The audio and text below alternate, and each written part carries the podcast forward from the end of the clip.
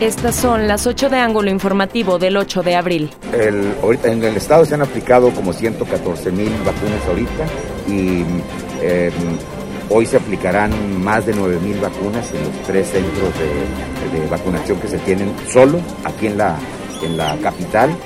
Se han aplicado 114.000 vacunas contra COVID-19 a adultos mayores de 60 años en la entidad y hoy se aplicarán más de 9.000 dosis solo en la capital, informó el gobernador José Rosa Saizpuro Torres. Se abrió un nuevo centro de vacunación en el Hospital Militar del 5 de mayo. Atenderá a colonias del oriente de la ciudad.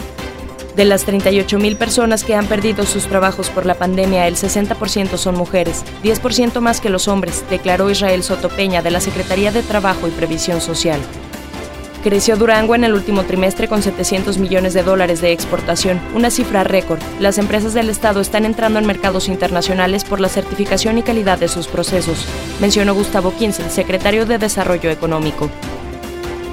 Fue dado de alta el niño de cuatro años de Nuevo Ideal que fue golpeado por su padrastro a casi un mes de los hechos reportan más de 205.000 muertos por COVID-19 en México, además de 2.455.816 casos, mientras que en Durango ya son 32.523 contagios y 2.279 decesos por el coronavirus. Una de las luchas ante la Cámara de Diputados será reactivar el Fondo Minero y el Fondo Metropolitano para que impulsen la infraestructura y el desarrollo de la región, priorizó la candidata de la coalición Va por Durango al Distrito Federal 3, Luli Martínez.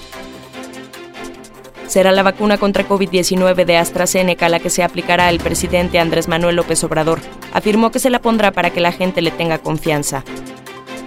Iniciará el 30 de abril la segunda etapa de vacunación contra coronavirus en adultos de entre 50 y 59 años, reveló el subsecretario de Salud Hugo López Gatel. Funerales Hernández presentó